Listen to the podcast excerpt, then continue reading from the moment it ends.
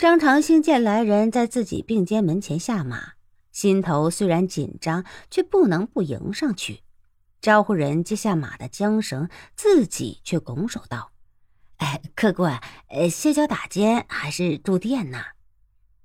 那人一怔：“阁下是张大老板？”“哎，不敢，在下张长兴。”“久仰，在下些许小事相烦，请借一步说话。”张长兴心头一紧，莫非这人真是场外特务？口中却不得不说道：“那请了。”进了门让座，那人一坐下，便打开了手中的包袱。张长兴看清了里面的东西时，又是一怔，里面是一堆金条。那人道：“在下受人之托，要向张老板买件东西。”阁下要买什么？张长兴头上渗出细汗，再一想，居然一下子跪在地上。好汉，小人一向不敢惹是生非，江湖上的朋友也从不敢得罪。张老板会错意了。那人见张长兴居然以为自己是被人买来的杀手，不仅哭笑不得。在下买的只是一些铜钱。啊。张长兴松了口气，又大是意外：“呃，铜钱。这一段时间是不是有几个老人来酒楼喝酒？”“呃，是啊。”“他们怎么了？”“他们用的钱都是铜钱，在下就是买的那些钱。”张长兴一呆。那人出的小镇。骑马走在路上，却见前面站着个呆头呆脑的老头。老头见了那人，笑了。他的笑一现在脸上，明明土里土气的样子，一下就成了比刀锋还锐利。李龙飞，你来啦！那人只是一怔，马上就镇定了。你们倒是动得挺快的。我就是王铁嘴鸭子。我老人家叫红包青天。李龙飞刚要拔剑，背后却传来一阵凌厉的杀气。李龙飞回头，红包青天正是戏台上包龙头的打扮，手中还有一块金堂木。李龙飞这才真正的吃了一惊，他明白自己不是王铁嘴鸭子的对手，但要脱身却还有一半的把握。但在这两个高手的合击之下，自己绝对是死路一条。王铁嘴鸭子呵呵冷笑：“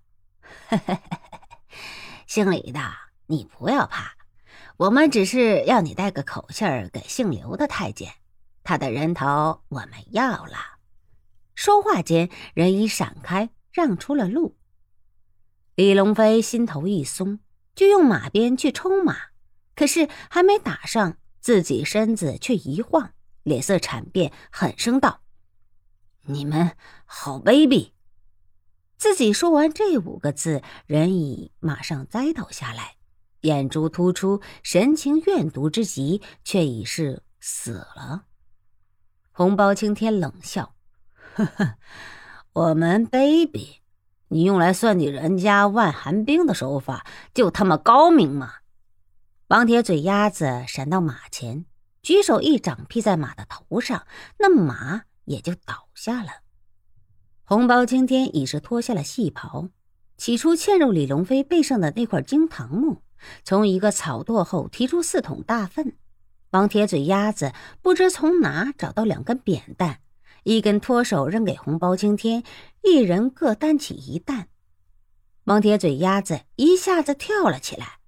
哎呀，不得了了，出人命了，杀人了，来人呐！天呐，来人呐！这里出人命了！两个老王八蛋老东西一唱一和，一搭一档，一吹一唱的鬼叫了起来。小村的里长、保长相约都来了，终于报了官。县官亲自来验尸。当仵作把李龙飞身上做身份证明的特务腰牌交给县官时，县官当时就惊得一下坐倒在地。仵作道：“李大人制使的兵器太过古怪，小人还没见过这种，这种伤痕，似是被砖头之类的东西所击中。这马受的是拳脚重力所伤，这尸格怎么填？县官物质惊魂不定。这可怎么是好？李大人可是刘公公手下的人呐，这这些奴才谁不好杀？偏见杀朝廷锦衣卫，这不是叫人一堆一堆掉脑袋的吗？这可怎么的好？仵作也只顾了说自己的。凶杀现场并无搏击痕迹，李大人的马蹄印停在这里，显然是他老人家当时也同凶手见过面的。